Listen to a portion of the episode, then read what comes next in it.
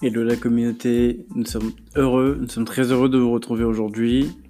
Nous espérons sincèrement que vous vous portez pour le mieux. Les circonstances obligeant, cette interview a été réalisée en remote. Nous avons hâte de retrouver nos invités et de réaliser les interviews en présentiel. Nous recevons aujourd'hui pour vous Lisa Tano, juriste conseil chez Uber à Amsterdam. Enfin une juriste.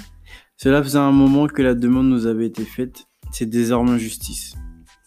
Ce fut une heure extrêmement intéressante à discuter avec Lisa. Nous avons hâte de vous la faire découvrir. Vous allez découvrir une personne passionnée du droit, une personne pleine de réflexion et d'intelligence qui fait des choix super ambitieux. Lisa passe le bac en candidat libre en classe de première et choisit d'effectuer sa faculté de droit à Lille. Elle choisit de se diriger vers le droit des affaires avec une spécialité en droit des transports. Lisa est une force de la nature qui définit ses objectifs à long terme et qui se bat pour les atteindre. Avec Lisa, on évoque sa stratégie pour s'internationaliser dans le domaine du droit qui par nature a un domaine segmenté et protectionniste. Je vous invite à vous abonner à Choose Your Mentor, à nous noter sur iTunes et à nous laisser des commentaires qui nous permettent de faire encore mieux et de vous apporter de la valeur. Je vous souhaite une excellente écoute et je vous dis à tout à l'heure.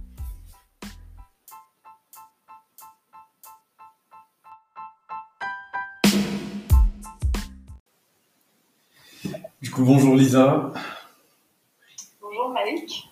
Euh, je suis très heureux de, te, de t'avoir aujourd'hui sur, sur Choose Your Mentor. Euh, les circonstances font que on fait l'interview à, à distance. Euh, je pense que, enfin, on va faire un effort sur le son. C'est, c'est un plaisir pour moi de t'avoir, de, de savoir que déjà tu écoutes Choose Your Mentor parce qu'on a eu, on a, on a eu ton mail via le via notre site internet.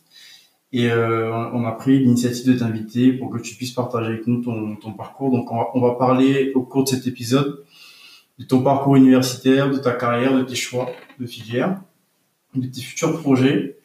Mais avant de commencer tout ça, est-ce que tu peux, s'il te plaît, te présenter? Oui, bien sûr. Euh, tout d'abord, je tenais à te remercier aussi de m'avoir donné l'occasion, de me donner l'occasion de participer à, à chose à ton mentor. Et, euh, je trouve que c'est une initiative vraiment euh, super.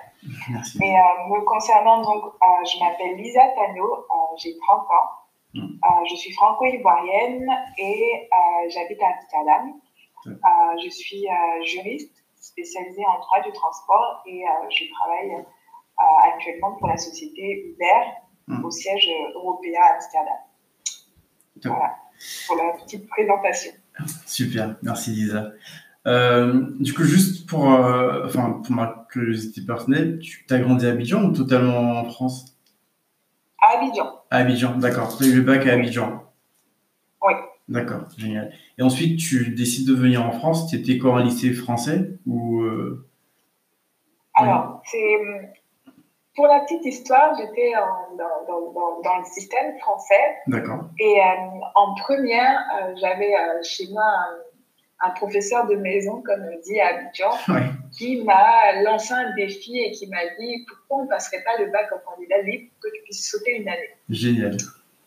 Du coup, je lui ai dit ok, allons-y, tentons l'expérience et j'ai passé donc du coup en candidat libre, mais un bac ivoirien. C'était beaucoup plus simple de passer le bac en candidat libre en Côte d'Ivoire. Enfin, le bac ivoirien du coup. Je sais même pas si ça se fait pour euh, le, pour le système français, mais je sais que le système ivoirien, oui, ça se fait. Oui, ça se fait aussi pour le système français, mais c'est un peu plus compliqué. Donc, euh, on avait regardé et l'option de passer le bac en candidat libre, euh, le bac ivoirien était beaucoup plus facile. Ouais. Et du coup, tu passes quoi, un bac scientifique ou littéraire Du coup, tu étais littéraire, toi Oui, je suis littéraire. D'accord. Oui, donc je passe un, un bac littéraire. Je crois que le bac littéraire euh, ivoirien, c'est le bac A. C'est ça, oui. C'est le bac A. Donc, du Mm. coup, j'avais passé le bac A en candidat libre euh, en première. Et, euh, et j'ai- eu donc mon bac en première.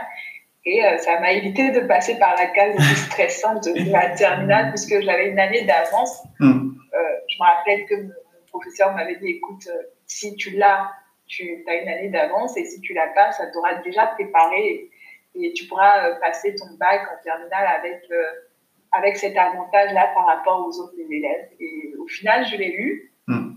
Et donc, j'ai sauté la classe de terminale et j'ai commencé les démarches voilà, pour, pour, pour m'inscrire dans les universités en France. Génial. Euh, enfin, c'est très marrant parce que j'ai même pas, pas le même parcours parce que je n'étais pas un lycée français, mais j'ai passé le bac en première aussi et euh, du coup, ah bon? oui. et pareil le bac littéraire. Et du coup, après le bac, tu, euh, tu décides de venir en France et tu viens en droit. Tu avais choisi le droit par toi-même ou il y avait un, tu étais un peu poussé par tes parents Alors, il faut savoir que le droit, ça, ça, a été un choix personnel. Euh, aucun de mes parents ne travaille dans, le domaine juridique. Euh, mon père intervient plutôt dans le domaine de la finance et ma mère est enseignante. Et je n'ai pas voilà, de, de, proches dans ma famille qui évoluent dans le domaine euh, juridique. Mais pour la petite histoire encore, j'ai très tôt su que je voulais travailler dans, dans, dans le domaine juridique parce que crois que ma mère m'avait raconté qu'à 10 ans, j'avais regardé un film qui s'appelle Erin Brockovich avec Julia Roberts. Et euh, elle était secrétaire juridique et elle, euh, elle passait donc de secrétaire juridique à, avocate et elle, euh, voilà, elle intervenait dans un, sur un gros dossier. J'avais été tellement impressionnée par le personnage que incarnait Julia Roberts que j'avais dit à mes parents à 10 ans, moi je peux être avocate, hein, c'est bon. et du coup, je crois que j'étais en CM1, un truc comme ça. Ah oui.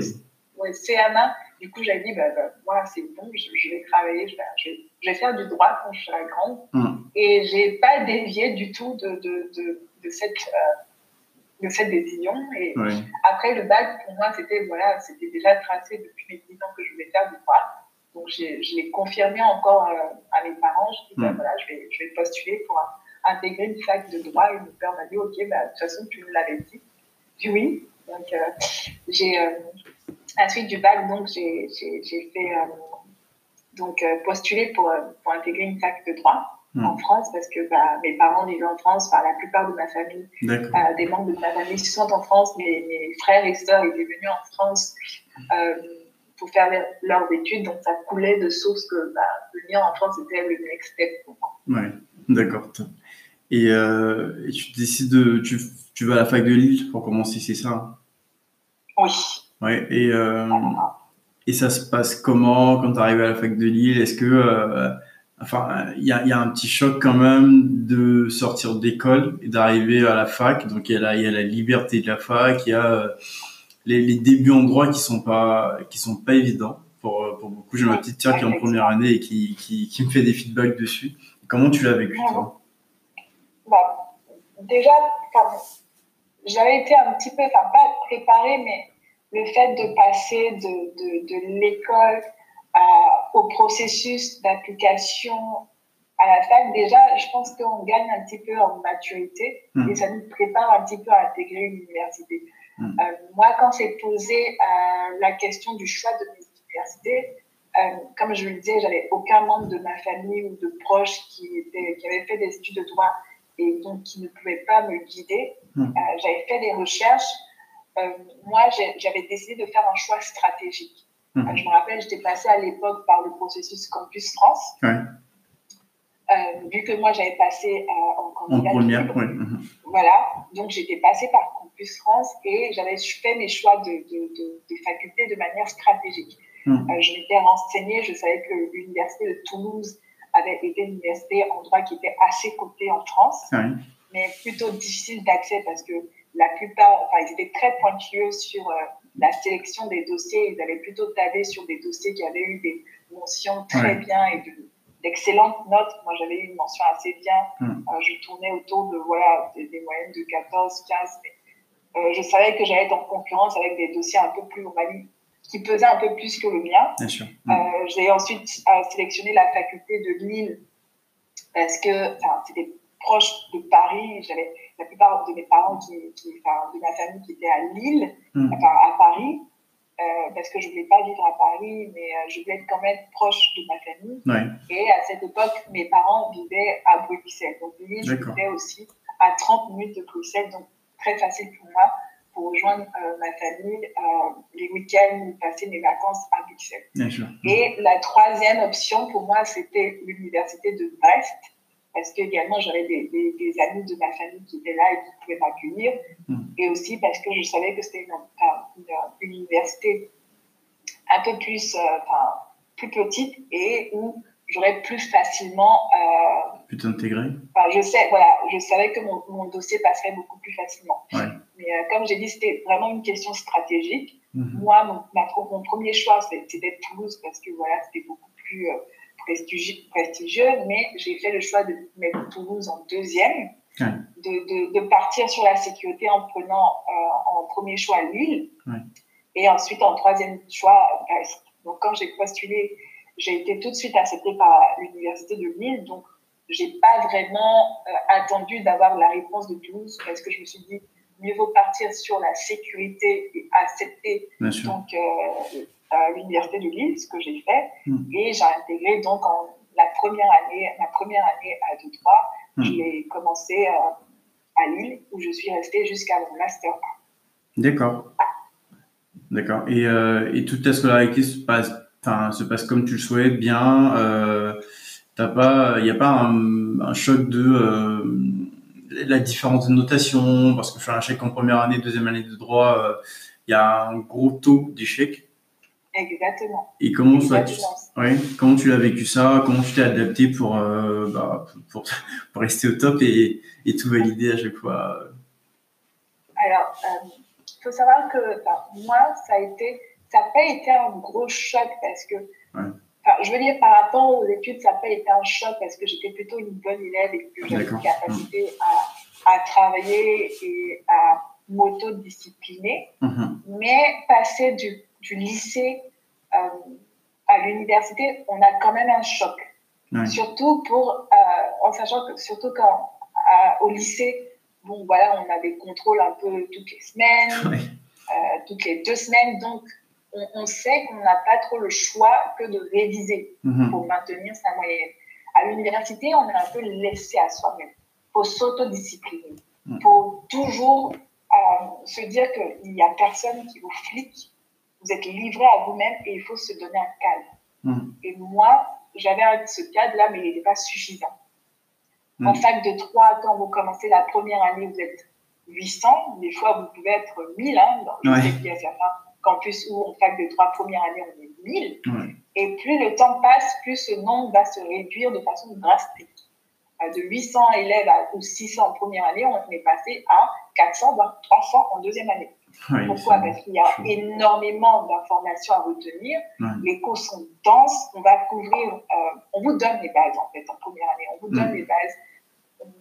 Te donne voilà, des, des notions juridiques, des termes, parce qu'il faut se familiariser avec un vocabulaire juridique qu'on ne connaît pas Mm. ou qu'on a eu très peu de contact avec au lycée, enfin, sauf pour les personnes qui ont des parents qui travaillent dans le domaine. Euh, il y a aussi, on ne va pas se le cacher pour euh, quelqu'un qui sort de, du lycée, aussi cette liberté de se dire, ça y est, on a liberté, c'est on va pouvoir faire ce qu'on veut. Ouais. Et on a tendance souvent à se dire, bon, bah, ça va, j'ai le temps de réviser ou pas. Bon. Mm.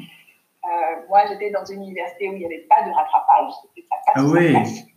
Donc, voilà. Donc, euh, je me suis très tôt, voilà, je me suis très tôt dit que euh, on a aussi la pression des parents parce que, voilà, certaines personnes avaient une bourse, moi, je n'avais pas de bourse, donc Ouais. mes parents, enfin, Qui assurait, avaient mm. besoin. Et on doit rendre quand même des comptes. Donc, très tôt, je me suis dit, il faut que tu te disciplines, Lisa. Il faut Mm. que tu fasses deux fois plus que ce que tu faisais au lycée parce que être une très bonne élève au lycée ne veut pas forcément dire qu'on sera une très bonne élève à l'université. Absolument. ouais. Euh, et, et du coup, tu, euh, tu fais tes trois ans-là, licence, tu choisis euh, droit privé, c'était prévu comme ça déjà, ou tu, tu, t'es fait ton choix au, au fil de, des années avec les matières que tu faisais? Je veux dire que, comme je l'ai dit, le choix du droit, ça avait été mûrement réfléchi depuis des années. Oui, mais tu aurais pu faire droit public Effectivement, c'est vrai, mais je, je savais très bien déjà dans quelle ah, branche du droit je voulais travailler. j'avais eu, euh, j'avais fait un petit peu de, de, recherche en amont. Je savais que je voulais faire du droit des affaires et je voulais surtout pouvoir faire du droit maritime. D'accord. Le droit maritime, c'est une matière, c'est une branche du droit. Mhm. Euh, c'est aussi surtout une branche du droit des affaires. C'est plutôt commercial mhm. même si vous pouvez avoir voilà, du droit de la mer qui est plutôt accès public et du mhm. droit maritime ou du droit des affaires de transport qui est plutôt accès commercial. Bien sûr. Moi, je savais que je voulais travailler euh, dans un grand groupe euh, à dimension internationale, mais je voulais faire plutôt du commercial, du privé, plutôt que du public. D'accord. Il euh, faut savoir aussi qu'au fil des années, je voyais que mes notes étaient beaucoup plus. Enfin, j'avais des bonnes notes en privé plutôt que. Enfin, meilleures notes en privé plutôt qu'en public. Je veux dire que le public, c'était pas trop mon. J'avais, je, je, je, me rappelle que je disais souvent à mes, à mes camarades de classe que, enfin, moi, je trouvais pas le public sexy. C'était ma manière de dire que je n'avais pas du tout. Hmm. Euh, le droit administratif, euh, sans plus pour moi. Donc, en première année, je savais que j'allais euh, faire une licence de droit privé et faire un master 1 de droit des affaires. D'accord. Bah, de toute façon, tu, tu parles un convaincu. Hein. Moi, je suis un convaincu du droit privé aussi. Euh. Donc, pour, pour, les auditeurs, le, droit privé, c'est le droit qui traite des relations entre, entre personnes. Et le droit public, c'est le, le droit qui traite des relations entre l'État et les personnes ou entre les États. Exactement. Euh, et du coup, après, Toulouse. Euh, donc tu finis par aller à Toulouse, qui était ton, ton premier choix à l'époque. Tu fais quoi Tu fais. à mon premier choix. Ouais, tu, tu postules en master 2, c'est ça À Toulouse? Oui, c'est ça. Euh, quand vous avez la licence de droit, vous allez ensuite en master 1. Le mm. master 1, euh, je crois qu'on était en master 1, je crois à peu près 200. Pour rappel, on était quand même 800 ou 600, je crois, premièrement, on était 200. Mm. Et à la suite du master 1, vous faites un choix. Donc, soit vous allez en en droit privé, enfin, droit des affaires ou droit public. Mhm. Voilà, c'est un peu plus. Le, le, le, chemin se réduit un petit peu pour être voilà, très spécifique maintenant. Et à la suite du Master 1, vous devez donc faire euh, postuler pour intégrer un Master 2. C'est sur, sur candidature. D'accord. Donc, euh, en Master 1, euh, donc, se posait la question du, du choix du Master 2 que j'allais faire. Mm. Comme je l'ai dit auparavant, moi, j'avais envie de travailler euh, dans, dans, le droit dans le droit maritime euh, parce que je me, suis, je me suis toujours dit que c'était euh, la branche la plus internationale. Le transport, c'est l'industrie la plus internationale, le plus internationale pour moi. Oui. Mais j'avais jamais eu de contact ou de lien. Enfin, j'avais jamais parlé de, de cette envie-là et j'avais jamais eu à échanger avec quelqu'un sur ce souhait. Donc, ce que j'ai fait en Master 1, c'est que j'ai cherché euh, à Lille des avocats qui étaient spécialisés en droit des transports ou droit maritime mhm. qui pourraient me conseiller. Donc, j'ai rencontré euh, euh, un avocat qui était spécialisé en droit maritime à Lille, mhm. qui m'a aidé à, à, monter mon dossier hein, pour postuler en master 2, qui m'a donné des conseils et surtout aussi avant ça, je me suis rapprochée d'une amie, enfin de la mère d'une amie, mm. qui, moi, a été mon premier mentor, qui s'appelle Madame Catherine Connet, qui est avocate à Abidjan. Mm. Et donc, je, lui ai passé un coup de fil et je lui ai dit, voilà, euh, je suis en Master 1, se pose la question du choix du Master 2. J'aimerais que tu me conseilles, voilà ce que je pense. Et j'aimerais avoir ton avis. Qu'est-ce que tu me conseilles en tant que professionnel du droit? Est-ce que mon, choix est un choix euh, mûri et, stratégie, un, choix qui va porter des fruits ou tu me conseillerais de, de, changer un petit peu ou de, faire autre chose. Qu'est-ce que mm. tu en penses? Donc, je me rappelle très bien qu'elle m'avait dit, voilà, euh, il y a très peu de professionnels en droit maritime. Il a très peu. Mm. Donc, c'est un choix euh, pertinent, enfin, un choix aussi stratégique. Si tu te spécialises, tu ne, ce ne sera pas difficile pour toi de trouver du travail. Mm. Sinon, une autre branche dans laquelle tu pourrais aussi faire une autre branche que tu pourrais explorer, ce serait peut-être le droit immobilier. En ce moment, il y a un boom. Bon, je te dis ça, c'était en 2000, euh, en 2000, en 2010. Hein. C'était en 2010 qu'on avait eu cette Donc, il y avait, un, il y avait un, boom aussi en matière de droit immobilier. On cherche des, spécialistes en droit immobilier, ce serait pas mal. un autre domaine que tu pourrais explorer qui, voilà, qui paye très bien et dans lequel tu auras aussi la, la sécurité de l'emploi, c'est tout ce qui est droit qui est relatif au oil and gas. Il y a très peu aussi de, de, spécialistes. Et c'est quelque chose où tu sais que voilà, tu as la sécurité de l'emploi et les salaires sont plutôt hauts dans ce domaine-là. Elle m'avait dit ne fais surtout pas du, de la propriété industrielle parce que, ou intellectuelle parce que tu vas voir que tous tes petits amis vont se diriger dessus, vers cette matière. Et, c'était vrai. Ah à cette époque-là, les, les, les, matières, enfin, les, les branches qui avaient le vent en c'était droit, la propriété industrielle et intellectuelle et droit fiscal. Alors, tout le monde voulait faire ces Donc, elle m'a dit, écoute, il va y avoir trop de personnes sur le marché quand tu seras euh, diplômé. Il y en aura trop. Toi, dirige-toi comme tu veux sur le droit maritime, c'est très bien. Et on te permettra de travailler un peu partout. Hmm. Et, euh, et, tu auras aussi la, la sécurité de l'emploi parce qu'il y a très peu de professionnels. Donc j'ai dit OK, très bien pour, tous ces conseils euh, à viser. Et j'ai candidaté, donc j'ai cherché des masters qui étaient euh, spécialisés en droit maritime ou en droit des transports pour ne pas m'enfermer. Donc hmm. j'ai postulé à Toulouse. J'ai également postulé pour le droit des transports euh, droit euh, avec une spécialité en droit maritime de l'université de Aix-en-Provence, qui était, euh, je, dirais, le meilleur. J'ai aussi postulé à celui de Lyon. Il faut savoir qu'en France, il n'y a que 5 Masters 2 qui ont cette spécialité en droit des transports. Donc déjà, c'était vraiment très. Et, j'ai été retenue voilà, pour, pour intégrer le Master 2 de, de l'Université de Toulouse. Super. Bah, merci pour euh, les feedbacks de, euh, bah, de l'avocate de la mère de ton ami.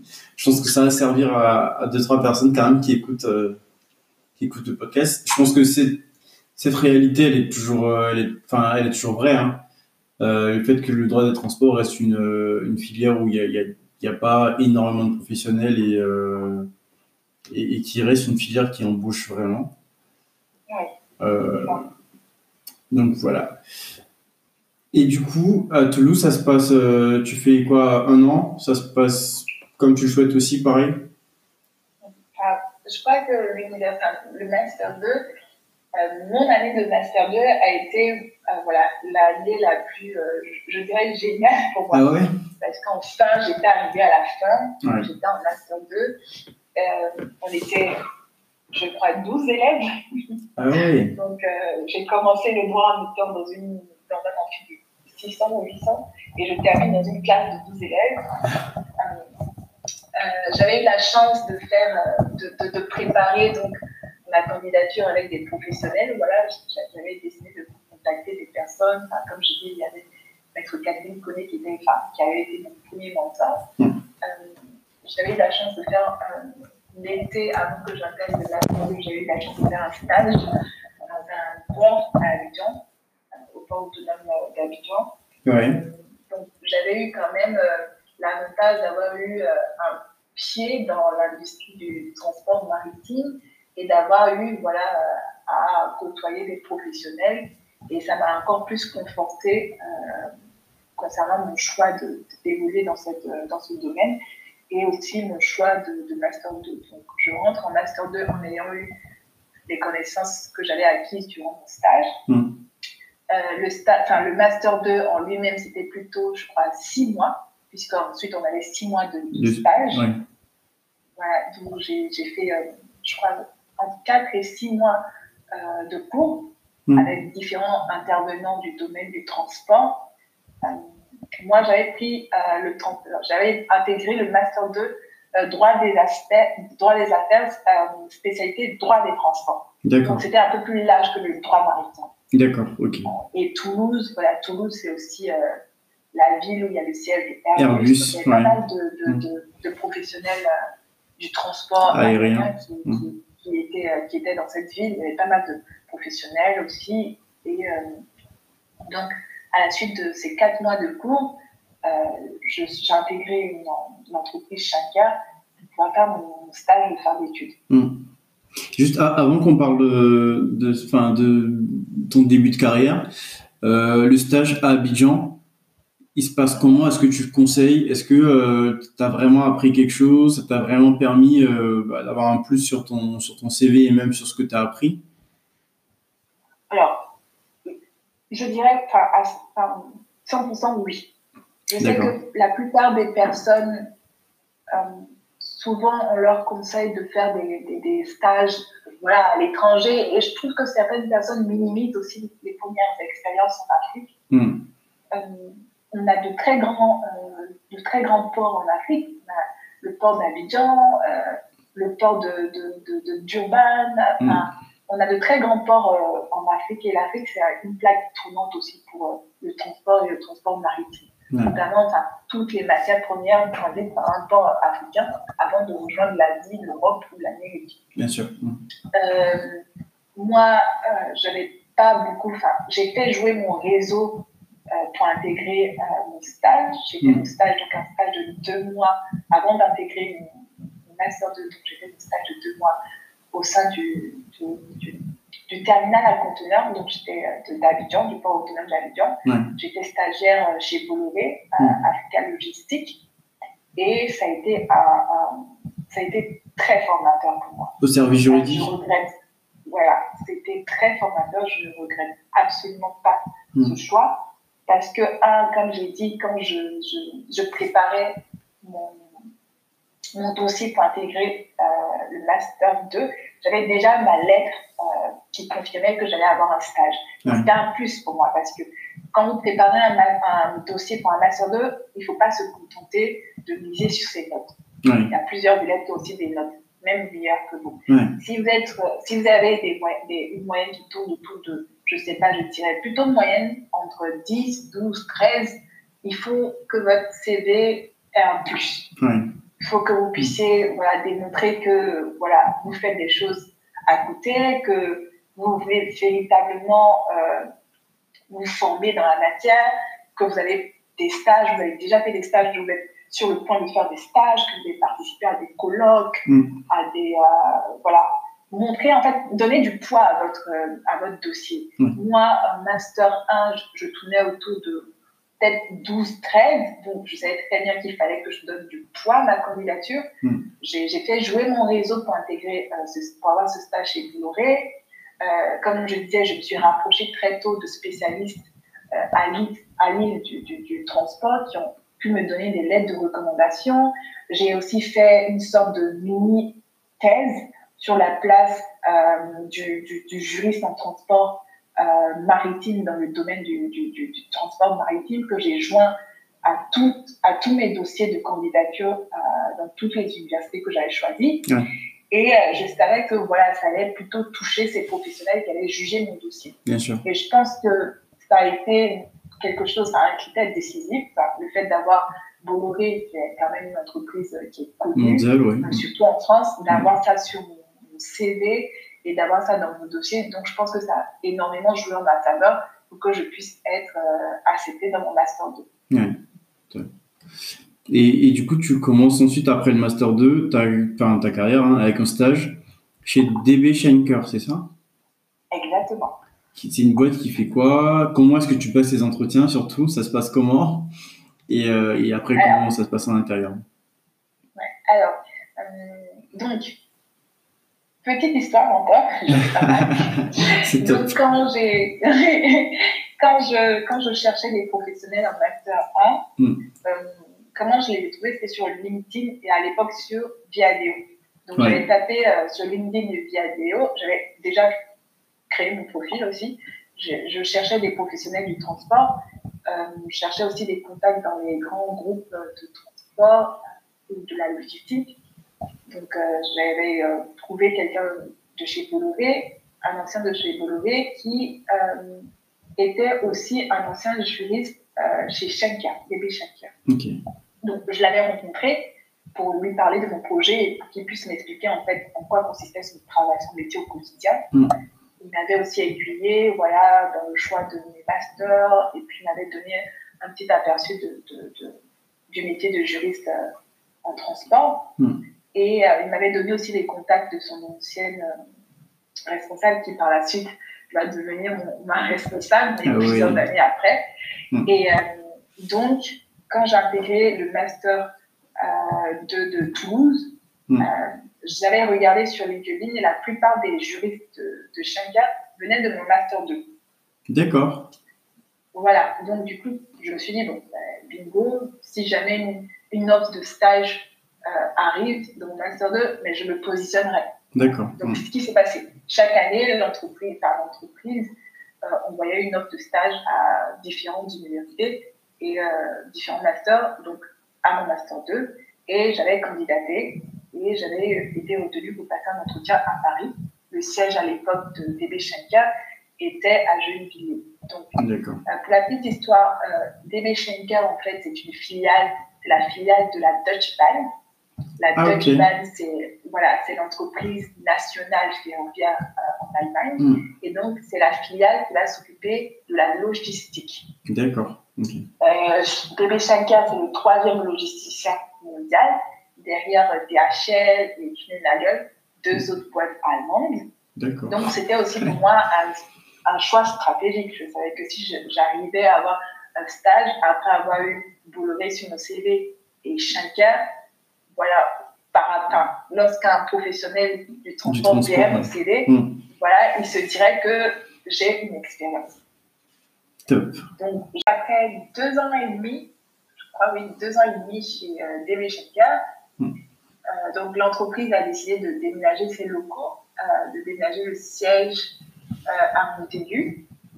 Hmm. Et comme moi j'ai dit, j'ai toujours voulu évoluer dans un contexte plutôt international et voilà, avoir des relations, des rapports avec des groupes internationaux, c'est en restant plutôt dans une grande ville, si hmm. possible dans la capitale, donc Paris.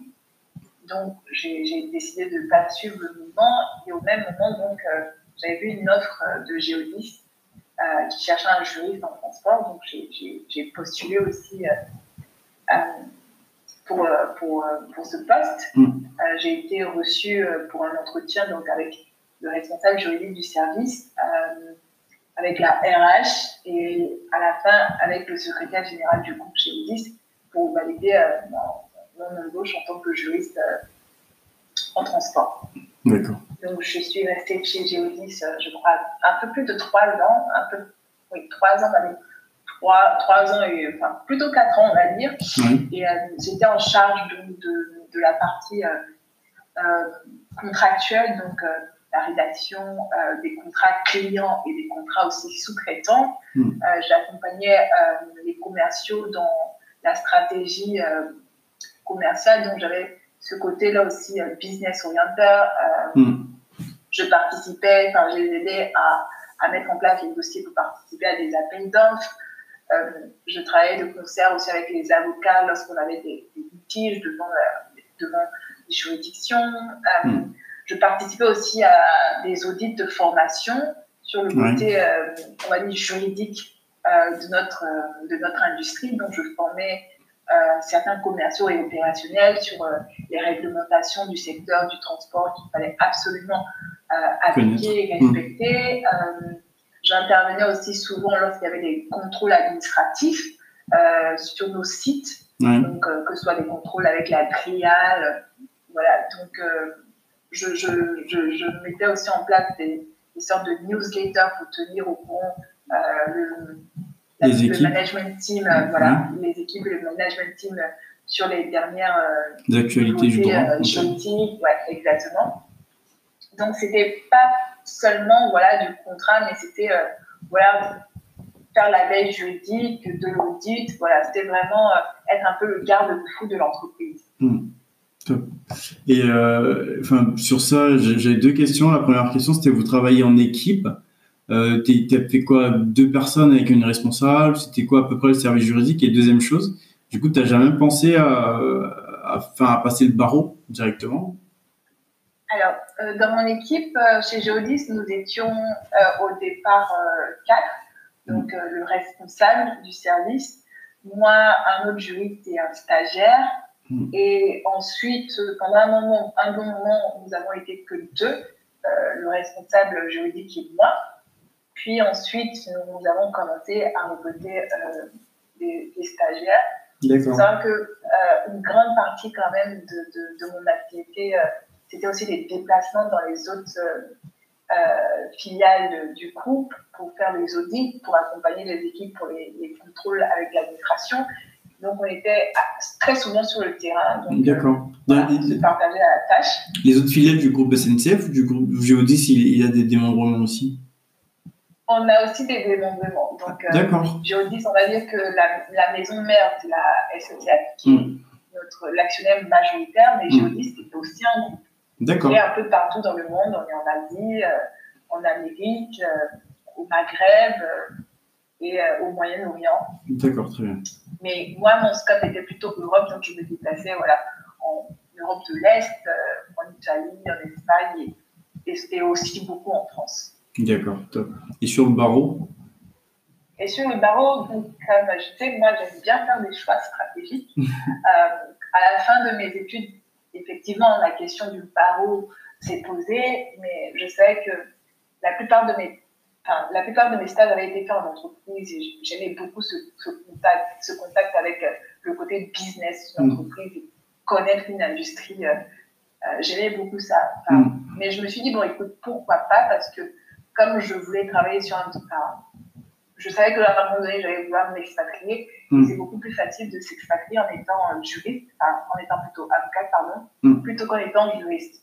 Mais à la suite de mes études, j'ai eu la chance d'avoir mon premier CDI.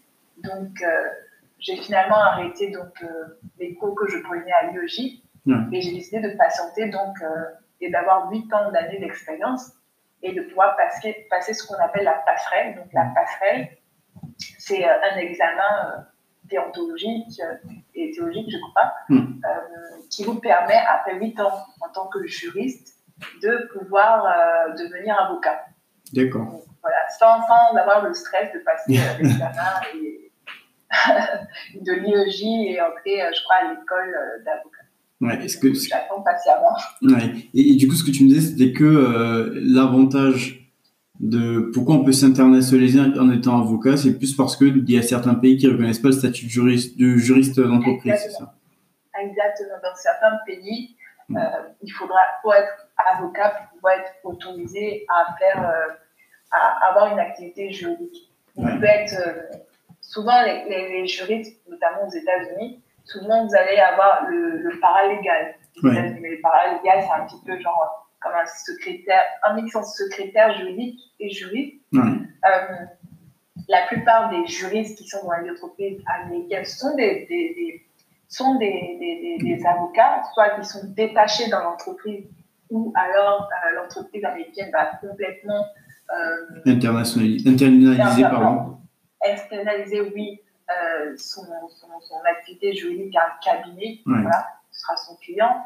Ici, en France et en Europe, hein, on, a plutôt ce statut-là de juriste d'être un peu voilà, des, des, avocats, mais euh, in-house, c'est-à-dire que vous allez travailler pour, pour, pour, une entreprise, vous êtes employé, vous êtes salarié, vous n'êtes pas indépendant comme un avocat, mais voilà, vous faites du droit. La différence, c'est que un juriste ne pourra pas plaider, quoique maintenant que j'y pense, pour certains dossiers avec un montant, euh, je crois, inférieur à un certain, un certain revenu, il mm. peut plaider.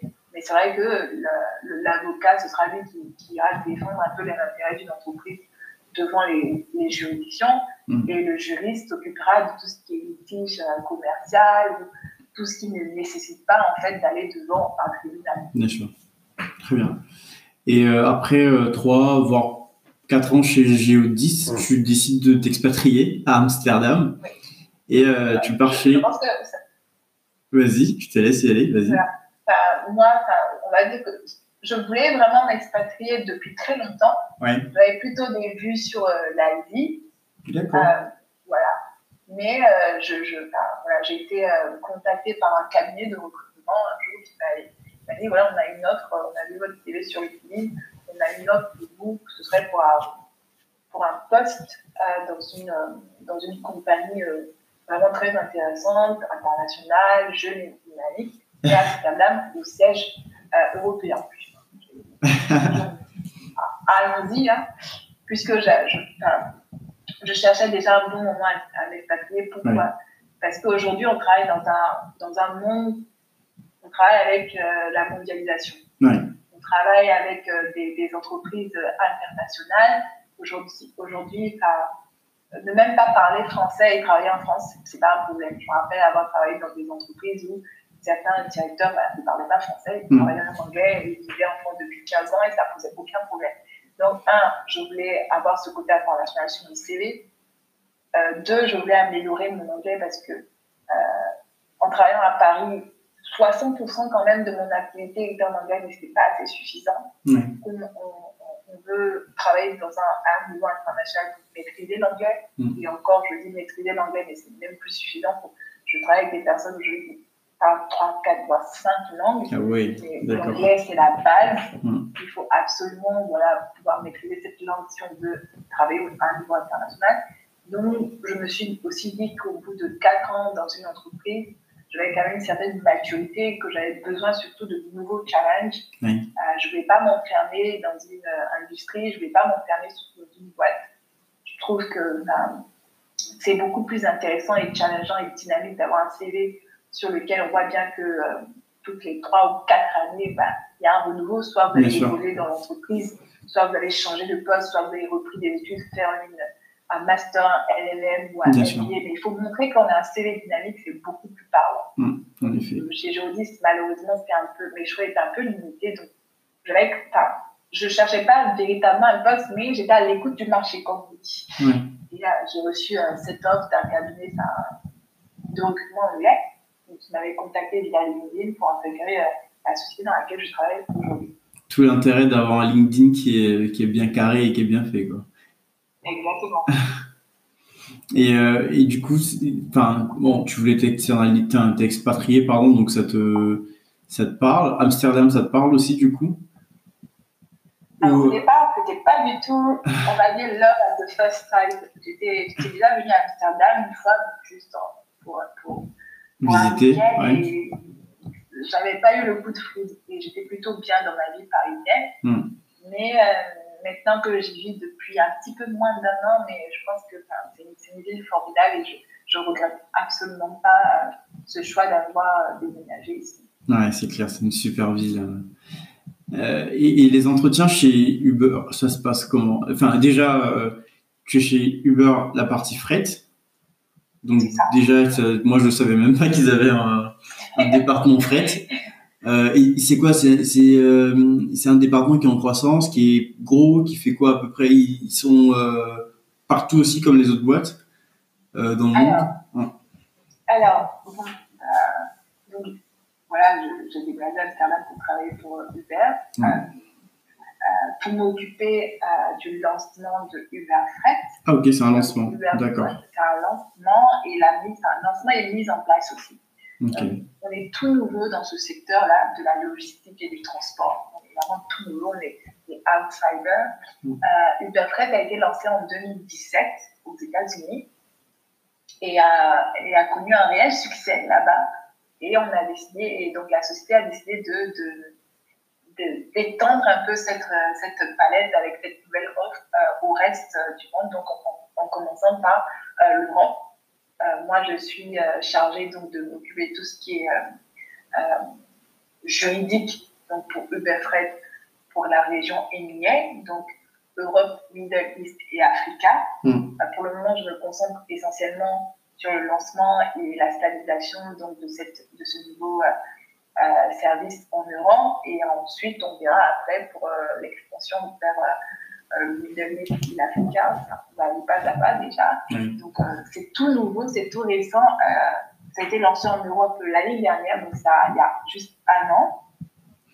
C'est du euh, fret, c'est quoi du fret euh, routier Alors, c'est de la commission de transport. Donc, ce que je faisais chez DB Chaker, donc je reviens à mon premier amour avec la commission de transport.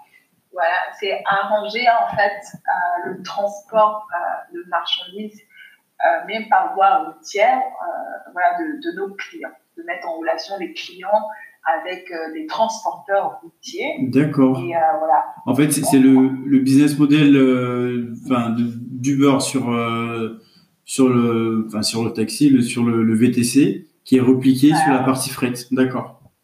Voilà, mais la commission de, transport existe depuis toujours. Hein. Ah ouais D'accord. Chez, enfin, oui, c'est ce que je faisais chez DB Schenker tous, les grands logisticiens, DHL, Schneider, mm. euh, XPO, euh, FedEx sont des freight forwarders. Mais ici, c'est que nous, on se positionne sur le digital, puisque Uber, c'est surtout une entreprise de tech. Bien sûr. Moi, j'aime à dire que je fais du transport dans une entreprise de, de tech et pas dans une entreprise de transport. Donc, euh, on apporte ce côté digital, ce, ce côté nouvelle technologie pour mm. dynamiser un peu le transport parce que le, secteur du transport, c'est un transport, on va dire, c'est un secteur old fashion. Bien sûr. Voilà, vous allez avoir euh, la personne qui a son camion, une entreprise de transport de père en fils depuis des décennies ou euh, même pour un grand porteur d'avoir un smartphone, c'est encore quelque chose de très nouveau. Bien sûr, mm, c'est vrai.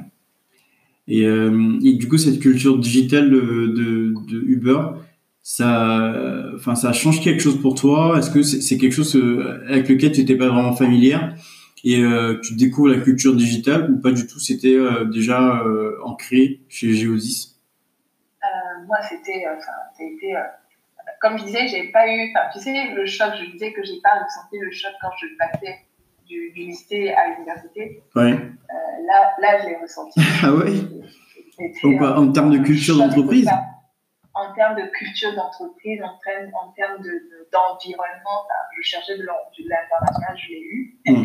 On est plus de 130 nationalités. Euh, la manière dont on travaille, c'est complètement quelque chose de nouveau. Moi, j'avais l'habitude de travailler dans des groupes internationaux, mais traditionnels. Oui. Là, travailler. En mode euh, projet. enfin, voilà. Là, travailler dans une entreprise comme Uber qui n'a que seulement 10 ans, mais qui a bouleversé son industrie. Oui. Euh, a changé tellement de choses dans la manière dont euh, le commerce se fait, enfin, comment on travaille maintenant, hmm. euh, avec ce côté aussi digital. Euh, moi, je n'étais pas du tout familière avec ce côté digital, puisque, comme je disais, le transport, c'est très traditionnel, c'est très, je ne vais pas dire vieux, mais voilà, très tradit. Hmm. Moi, ça a été quelque chose de, de, complètement nouveau pour moi et, et, je cherchais du challenge et je l'ai eu et je suis vraiment contente parce que ça rajoute aussi quelque chose dans ma palette. Euh, ça rajoute voilà, de, nouveaux, de nouvelles connaissances, de nouvelles compétences, de compétences voilà, et euh, qui, qui me seront profitables. Donc, euh, ça a été un grand changement, mais pas pour me déplaire, au mm. contraire, bien au contraire. Et voilà, c'est plus une start-up, mais c'est plus, c'est tout jeune quand même comme entreprise, ça a que 10 ans. Ouais. Et les process voilà, sont complètement différents. c'est très jeune, c'est très dynamique et comme je dis, très digital. Absolument. Et, euh, les, les, process d'entretien, ils sont, ils sont chiants ou, euh, ou ça va, ça passe? Euh, Il faut s'accrocher. Combien d'étapes? Je crois que j'ai eu 11 entretiens. 11 Oui. C'est une blague. non, mais je crois que c'est un peu le process aussi de, pas mal d'entreprises de tech. Ouais, mais 11, 11 c'est mon record. Amazon. 11 c'est le record que j'ai là. Amazon, j'ai Facebook. Bah, voilà, on a le même alors. on a le même, donc oui, je crois que j'ai passé en plus 10 et 11 entretiens avec euh, des, responsables basés euh, en France, euh, à Amsterdam, à San Francisco, où est le siège aussi. Euh, et c'était, ils, enfin, ils allaient plutôt, ils allaient chercher quoi euh, le, tes soft skills, ta capacité à apprendre ou tes, tes, tes capacités juridiques euh, fondamentales même Ils testaient tout ça? Je pense tout. Oui. Parce que, déjà, juridique, parce que c'est pour ça qu'on m'a approché, pour mes connaissances, surtout en matière de, de transport. Oui. Également, je pense, que, je pense aussi qu'une entreprise, quand elle fait passer de longs entretiens comme ça, la plupart du temps, on a souvent tendance à penser que c'est un peu abusé, que l'entreprise profite en fait de son, du fait qu'elle soit en position de force, mais pas du tout. Je pense que qu'on passe par ce parcours avec de longs, de longs processus euh, de recrutement, c'est aussi d'une certaine manière une occasion pour vous de, de, de, de, de se retrouver soit avec soi-même, se poser de réelles questions. Absolument. De savoir de véritablement euh, vérifier quelles sont nos motivations. Bien sûr. C'est vraiment mm. important de se poser la question. Parce qu'une entreprise vient vous faire une proposition, mais c'est un échange. Mm. C'est une relation contractuelle. C'est aussi vous qui, euh, qui vous demandez est-ce que vous êtes vraiment intéressé? Est-ce que ça, ça, ça c'est en lien avec euh, votre vision? Est-ce que c'est conforme à vos attentes, vos aspirations? Une entreprise viendra vous proposer un salaire, un, nouveau job, Bien sûr. voilà Mais vous aussi, vous devez vous demander est-ce que c'est conforme à ma vision Est-ce que je me vois faire ça? Parce que hmm. je me rappelle que mon père m'avait dit tu n'as pas besoin d'être passionné par ce que tu fais, mais au moins faut aimer ce que tu fais, parce que tu l'avais fait pendant de nombreuses années. Donc, moi, moi, moi, moi c'est vrai qu'à un moment donné, je trouvais que c'était long, mais ça m'a vraiment permis de, de, de, faire une introspection et puis de me demander est-ce que je me voyais tout lâcher, aller recommencer une nouvelle vie? Parce que j'avais une certaine stabilité. Bien sûr. Est-ce que j'avais aussi pas mal d'appréhension parce que, comme je dis, c'est une entreprise, c'est une start-up, plus vraiment une start-up, c'est une entreprise qui a le vent en poupe dynamique, qui est publicité partout dans le monde. Est-ce mm. que je me sentais à l'aise? C'était un nouveau défi pour moi, que, enfin, des challenges que je, cherchais depuis longtemps. Est-ce que j'avais euh, la force la volonté aussi de le relever? chercher. Et donc, au final, c'est vrai que ça a été 11 entretiens pendant 3 mois. Mais je pense que si c'était à refaire, ben, je, je, je, recommencerais sans aucune hésitation. Ouais. J'ai senti qu'on cherchait à me connaître. Hmm. On cherchait aussi à, à, à, vérifier mes connaissances et surtout, euh, moi aussi, je, je, cherchais à connaître l'entreprise, savoir quoi, enfin, voilà, l'entreprise. Et euh, C'était vraiment du donnant-donnant. Oui, bien sûr. Et tu as un contrat euh, de droit français ou de, c'est un contrat local de, droit hollandais? C'est un contrat local. Un contrat local, top. Et, et, du coup, Amsterdam ou Paris, après un an? Amsterdam. Ah ouais? Amsterdam. Donc ça, d'accord. Totalement pour la qualité de vie. Oui. pour, pour ce côté dynamique, c'est une petite ville, mais c'est une capitale. Pour cette proximité avec tout, je me rappelle que je faisais quand même, euh, on va dire par jour, euh, une heure dans les transports à Paris, mm. À devoir dealer avec les grèves, avec mm. euh, les trains qui sont supprimés. Moi, ici, je suis à 9 minutes à vélo de l'entreprise. Pour rigoler, je dis souvent que quand je vois la pluie arriver, parce qu'ici, il peut souvent, mm. voilà, si je pédale très très très très vite, je peux arriver chez moi avant la pluie. Ah oui. Donc euh, pour la qualité de vie à Amsterdam, sans doute. Non, c'est sûr que c'est une, une ville géniale. J'étais il n'y a pas longtemps avec, euh, avec des potes. On était euh, au musée, j'oublie le nom, mais il y a un super musée qui est en centre-ville. et ouais, Museum Ouais, Risk Museum, c'est ça en effet. On y était pour une expo Van Gogh et ouais, c'est une ville géniale avec euh, tout ce qui est culturel, euh, avec. Euh, je crois que Amsterdam, c'est la ville où il y a le plus de musées au monde. Oui, ça doit être ça. C'est génial. c'est une place aussi pour la culture. 90% de la population parle anglais. Ah ouais c'est au centre aussi de l'Europe, hein, c'est un corridor pour le transport. Bien sûr. Euh, vous avez le port d'Anvers qui est pas loin, vous avez l'Allemagne qui est pas loin, mm. euh, vous avez le Rostad qui nous emmène aussi à Londres, vous avez Paris qui est à 3 heures. C'est aussi, c'est un, un, centre aussi et c'est super de. Et, j'ai découvert qu'il y a des. J'ai découvert qu'il y a des branches qui sont excellents. ah oui, euh, je les déteste là. Avec, euh, avec même des amis euh, chez à Uber, on a créé une sorte de, Uber Brunch Club. Ah oui, d'accord. C'est sérieux. Euh, Lisa, on, arrive bientôt sur la fin. Là, je vais te poser des questions un peu rapides, sur, bah, un peu personnelles. Est-ce que tu as, tu as des mentors, toi, ou est-ce que tu mentors des gens? Comme j'ai dit, j'ai eu la chance d'avoir été un petit peu guidée par, Maître Catherine Cognier. Je garde une, excellente relation avec mon, ancien manager chez Jody, donc je ne peux pas le qualifier de mentor. Mais voilà, je n'ai pas été vraiment mentorée comme vous pouvez l'entendre dans le sens du mentoring. Pas vraiment, mais j'étais plutôt, on va dire, guidée. Bien sûr. Et euh, concernant moi, j'aimerais bien, voilà, je trouve que c'est une excellente opportunité. Faut, si on a la chance de, trouver, de tomber sur des mentors ou de ne pas hésiter voilà, à rapprocher les gens, mais je pense que c'est important, même en tant que salarié avec plusieurs années d'expérience, c'est toujours bien d'avoir des mentors, des gens Bien sûr, absolument. Mm. Euh, même avec plusieurs années d'expérience, ça ne veut rien dire, il faut toujours, parce qu'on continue d'apprendre. Absolument, oui. Euh, petit aparté, je sais que euh, j'interviens souvent pour des stages, euh, des stages pour des, des, élèves hmm. de lycée, collège, par le biais de l'association que mon ami Joanne Roy a créée qui s'appelle Mi Potentiel. Donc, on encadre des, des élèves de lycée et collège, et surtout pour la préparation des, des, examens, le brevet. Ah, c'est une sorte aussi de, ouais, c'est une sorte aussi de mentorat. Et donc, un gros shout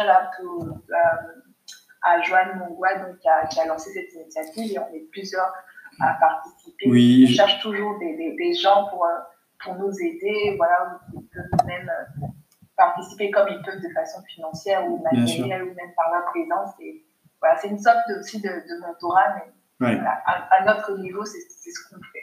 C'est génial. Je pense que, enfin, moi, j'ai déjà vu, j'ai déjà vu les activités. Je crois que j'ai déjà repartagé même parce que j'ai un ami euh, peut-être que tu le connais, qui s'appelle euh, Bomba. Euh, Mustapha, pardon, Mustapha Bomba.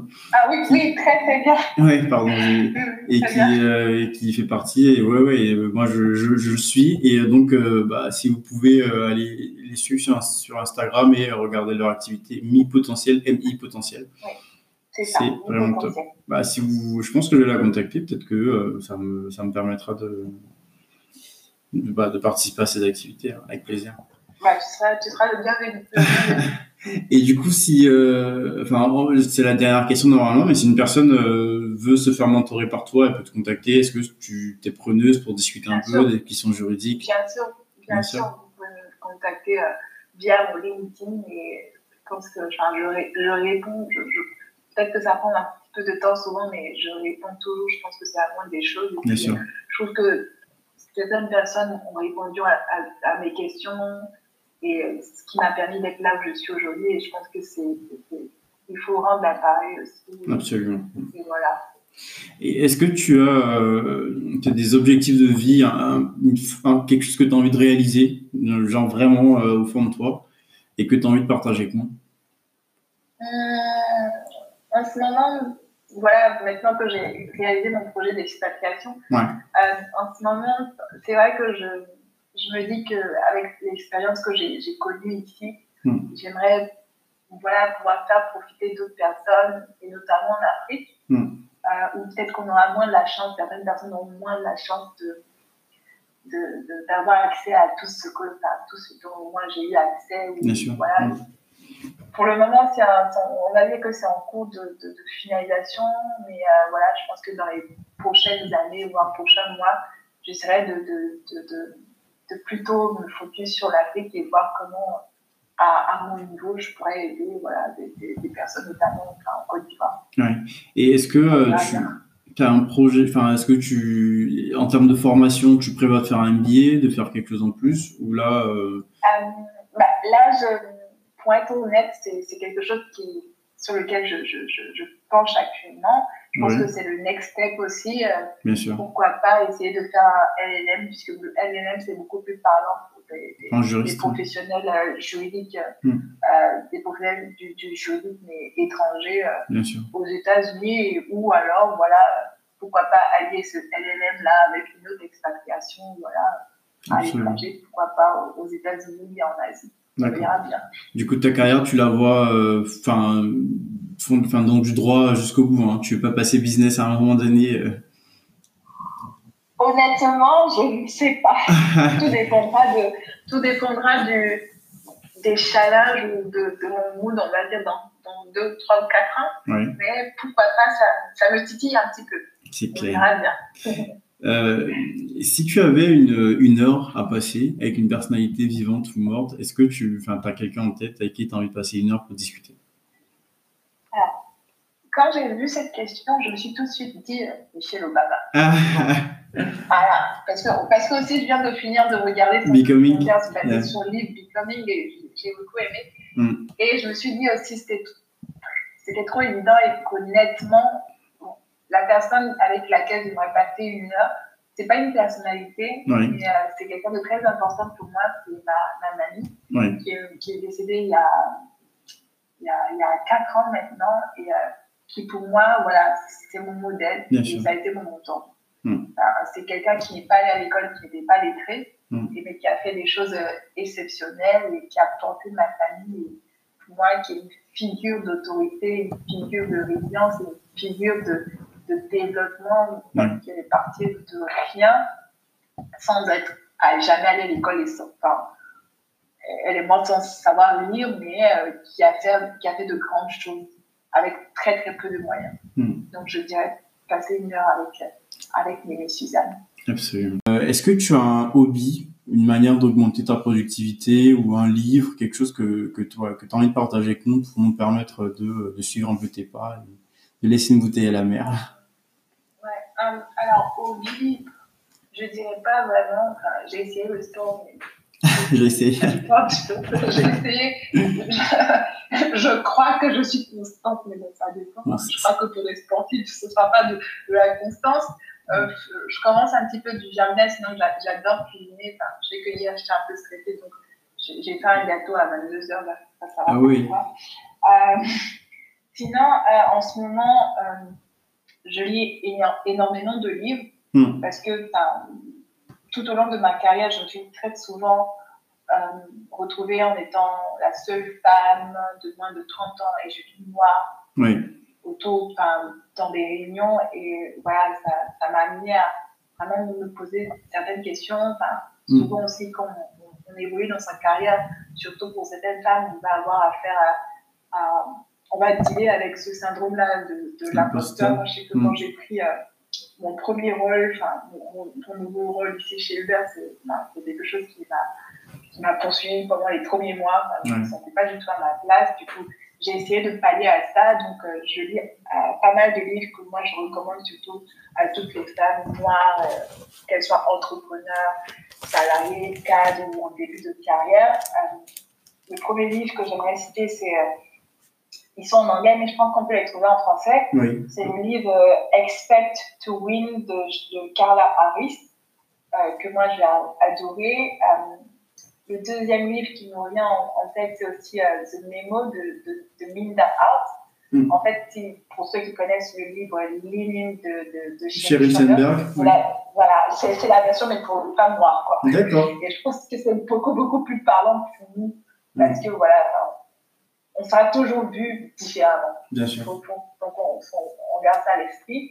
En ce moment, je lis aussi la, la, biographie, un livre qui, qui, est basé, qui, qui raconte l'histoire de Jacques Ma, le fondateur d'Alibaba. Moi, c'est que beaucoup de personnes ont, enfin, idolâtrent euh, Steve Jobs, par exemple. Moi, c'est Jacques Ma. Oui, d'accord. sa, vie, son expérience, et voilà, moi, je trouve que c'est génial. Hmm. Absolument. Et euh, du coup, j'aimerais, j'apprends de lui. Et parce que je travaille, euh, parce que je travaille euh, chez, chez, chez, Uber et que je pense que c'est important aussi de, de connaître l'entreprise pour laquelle on, travaille. je lis actuellement, comment ça s'appelle déjà? C'est un livre donc, ça s'appelle Super Pump, si je ne si je me trompe pas. Pump euh, c'est ça, euh, le, battle for, le Battle for Uber, et qui est vraiment très intéressant. Donc, on va dire que c'est plutôt, moi, je me situe plutôt sur euh, la lecture. Oui. Et question productivité, je pense que c'est important d'avoir des sortes d'agenda. De, moi, j'ai des agendas que j'utilise en début d'année où je mets mes goals, ce que j'aimerais faire. Ouais, sur l'année. Voilà, sur l'année. Et j'ai aussi quatre petits agendas euh, que je vais utiliser pour des projets que je vais euh, disperser sur, euh, sur trois mois. D'accord. Je pense que c'est bon aussi pour traquer un peu ses habitudes et puis voir si on, on, suit bien sa ligne directrice. Moi, je trouve que du coup, tu, ça m'aide beaucoup en tout cas. Tu te définis tes objectifs annuels et ensuite tu, tu as ton, des carnets trimestriels, c'est ça? Exactement. Génial, ouais, ok. Euh, on arrive vraiment, vraiment à la fin. Je te remercie énormément, Lisa, euh, pour tous ces insights, tous ces retours. On a dépassé l'heure. Moi, je m'en suis même pas rendu compte. Ah. Ah, euh, bah, désolé, je parle trop. Non, c'est très bien, c'est parfait. moi, je, comme j'ai dit, hein, moi, je, je transige pas sur.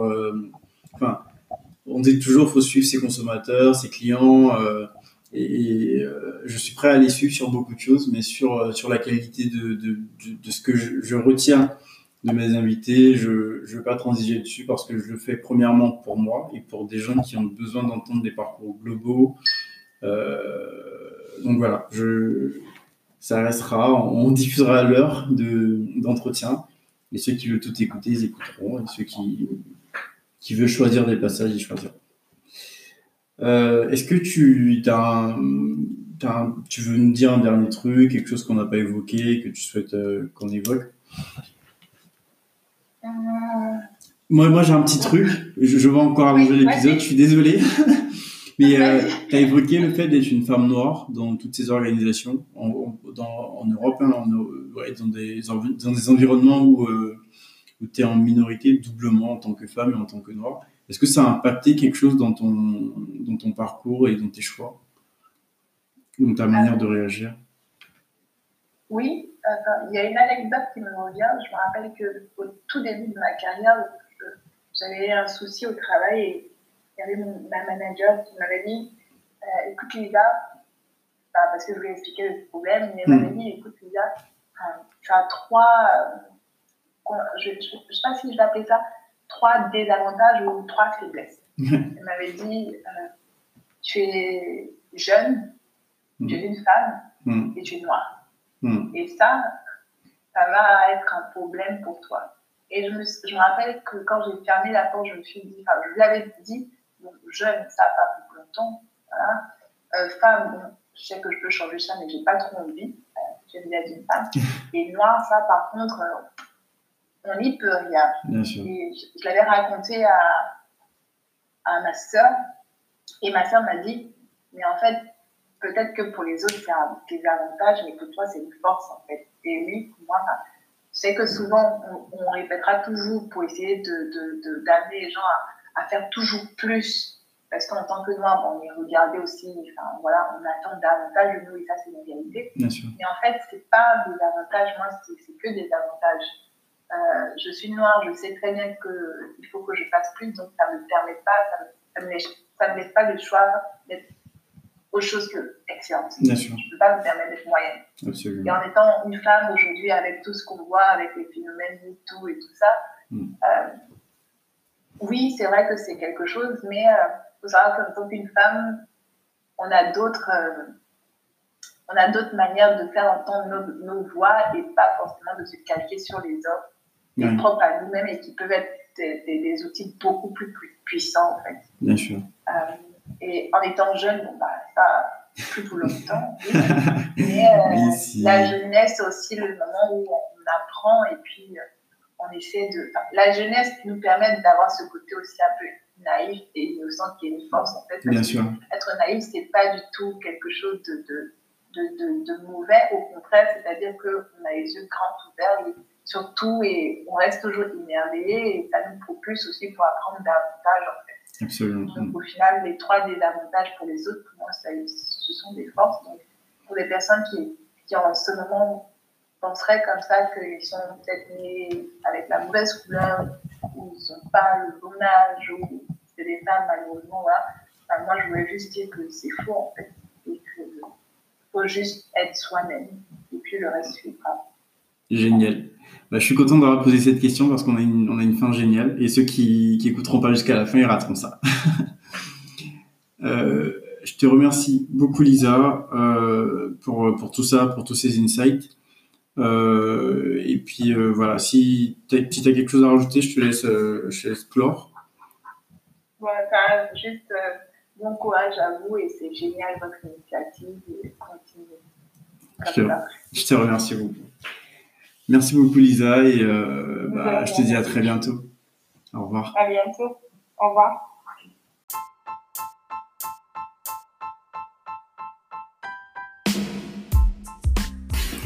Je vous remercie pour votre écoute jusque-là. J'espère que vous avez pris autant de plaisir à écouter cet épisode que nous en avons pris à le réaliser. Nous sommes très heureux de vos retours et malgré les difficultés inhérentes à la période actuelle, nous continuerons de vous partager des histoires et des projets qui vous inspireront pour être plus affûtés le moment venu. Nous vous souhaitons une excellente semaine et bon courage dans vos différents projets. Je vous à